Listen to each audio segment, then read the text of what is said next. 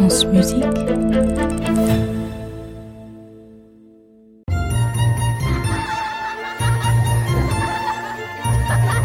contes de la Maison Ronde.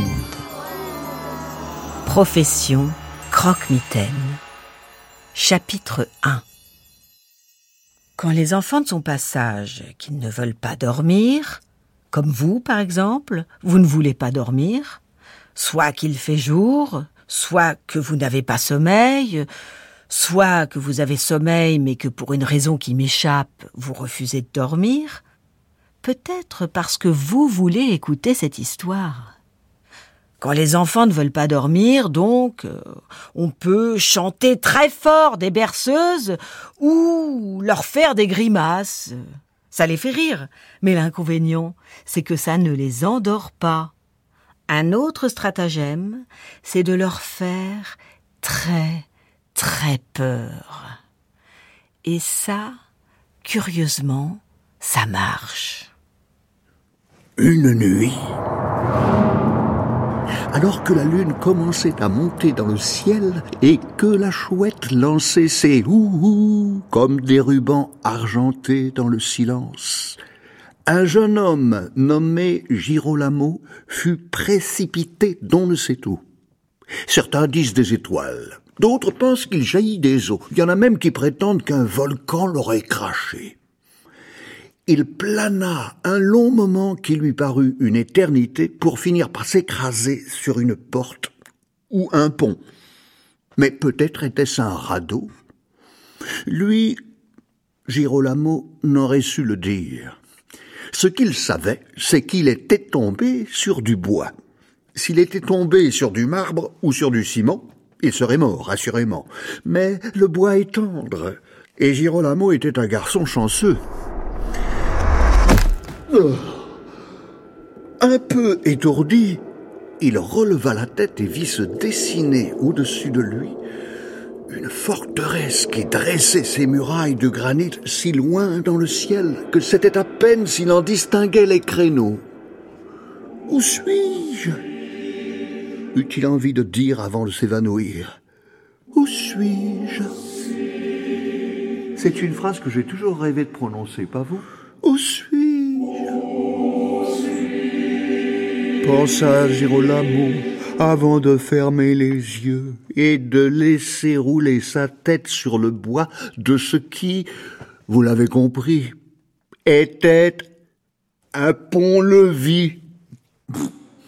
À moitié inconscient, il entendait pourtant des voix autour de lui.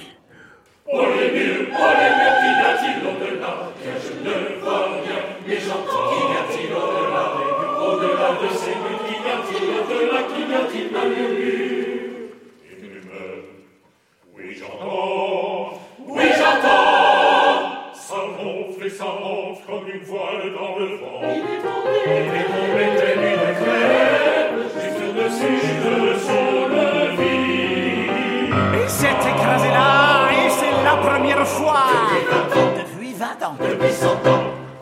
Depuis que j'ai perdu La première fois qu'il tombe pas. Ça avait oublié le bruit de la chute La chute. Écoutez, écoutons. L'amour de capitaine vient de tomber sur le pont. Il est joli. Il est gentil. Mais m'évanouit, il est mignon. C'est un enfant, un jour vanceau, il n'a pas un poil au menton.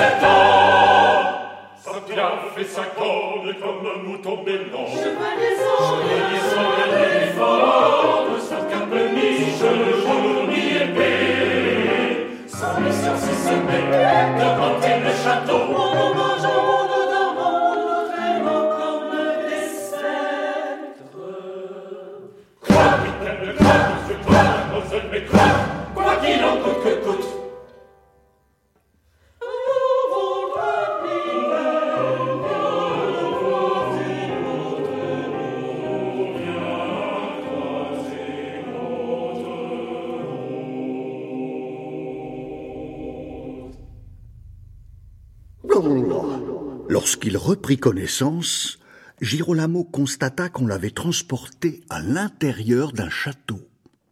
Autour de lui, des silhouettes se pressaient, s'écrasant les pieds, jouant des coudes pour mieux voir. Au loin, des poules caquetaient, des loups hurlaient, des chiens aboyaient, des cochons grognaient, des chats miaulaient, des serpents sifflaient, des éléphants barrissaient, tandis que sur les remparts, un escadron de pingouins patrouillait en rang serré. Girolamo aurait pu se croire au centre d'une cour de ferme, aussi bien qu'au cœur d'une forêt. Ah de nouveau, il eut envie de demander Où suis-je? Mais il se retint, se souleva sur ses coudes et dit simplement Vous n'auriez pas quelque chose à boire Aussitôt, une pluie de propositions s'abattit sur lui. Désirez-vous un, jus de chaussette bien tiède Une vodka pétillante à la piste de chameau. Une soupe de crabe saveur semelle puante. Une cervelle pressée sans pulpe. Un vin de vieille croûte. Un consommé de langue de hyène. Un élixir de prout un thé au miel d'haleine rance, une limonade avec de vrais morceaux de concombre de mer dedans, un lait de choucroute parfum caniveau, un soda aromatisé au gants de toilette sale. Ah, maman. Vous n'auriez pas simplement un verre d'eau? demanda Girolamo. Un verre de quoi? fit une voix. Du dos?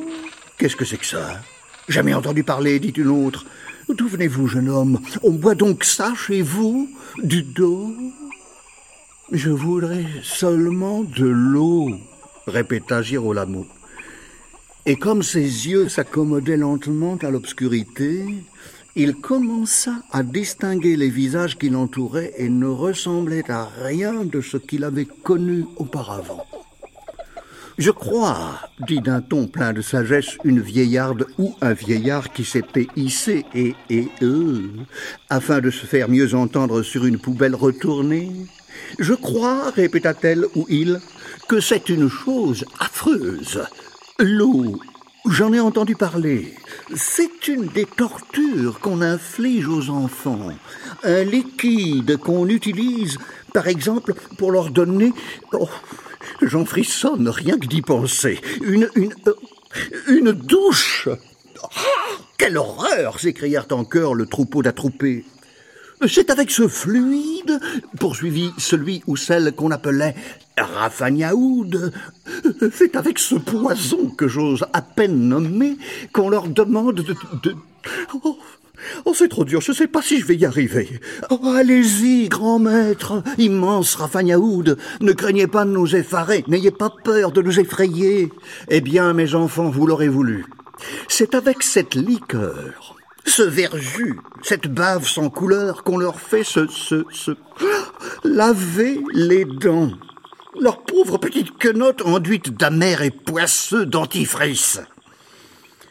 La déclaration de l'immense Rafagnaoud fut suivie d'une lamentation de dégoût. Alors, pour la troisième fois, Girolamo eut envie de dire Où suis-je? Et cette fois, il ne put se retenir. Où suis-je? Ce n'est pas ce que dit la belle au bois dormant quand elle se réveille d'un sommeil de cent ans demanda quelqu'un. Où suis-je? répéta Girolamo. Hum, hum. L'immense Rafagnaoud, à grand bruit de béquilles, de cannes, d'échasses et de talons aiguilles, descendit de sa poubelle et vint s'agenouiller près du jeune homme qui put alors contempler le visage le plus laid, le plus effrayant, le plus sale qu'il eût jamais vu. Au-dessus de ses trois nez, un pointu, un rond et un euh, à moitié grignoté par les asticots, un seul œil, tout jaune et tout gros, bordé de cils emmêlés, clignait lentement. La bouche, moitié bec, moitié crevasse, était cerclée de lèvres molles, hérissées de poils drus. Tu es au château, déclara-t-elle, ou il. Au château Quel château Soit il est bête, soit il est idiot, dit une créature, moitié dragon, moitié teckel. Il est seulement commotionné, diagnostiqua l'immense Rafagnaoud. Elle ou il approcha une de ses sept mains du front de Girolamo afin de prendre sa température. Son front est sec et tiède, déclara-t-il, ou elle. Je dirais trente-sept degrés. Un long gémissement parcourut l'assemblée. Je ne donne pas cher de sa peau, reprit l'immense Rafagnaoud. Il n'a pas de fièvre. C'est mauvais signe. Je vais bien, protesta Girolamo. Je suis en pleine forme. Et pour le prouver, il exécuta une série de cinquante pompes claquées. Je voudrais simplement un verre d'eau et que quelqu'un m'explique où je suis. Euh, pour le verre d'eau, ça va être compliqué, fit l'immense Rafagnaoud. Mais on peut vous préparer une tasse de larmes de circhienne. Qu'est-ce qu'une circhienne Jamais vu un abruti pareil, fit une voix dans la foule. Eh bien, mon jeune ami, expliqua Rafagnaoud, c'est tout simplement une créature dont le haut du corps est celui d'un chien et dont le bas du corps est celui d'un poisson. Une circhienne, voyons. Leurs larmes sont un nectar raffiné qui devrait vous remettre d'aplomb.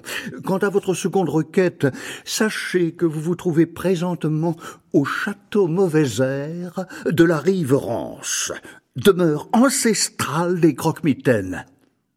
Des croque-mitaines, dites-vous? Qui sont ces seigneurs?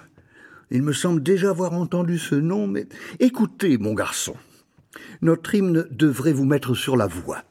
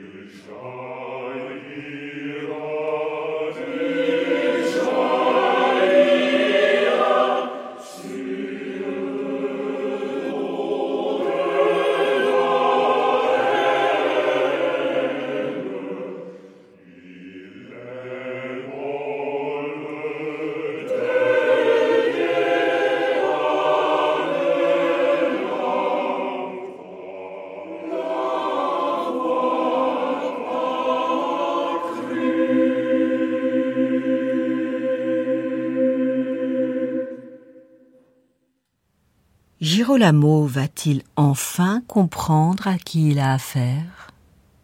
Satine va-t-il lui mettre la puce à l'oreille? S'il a des puces plein les oreilles, se fondra-t-il mieux dans le paysage?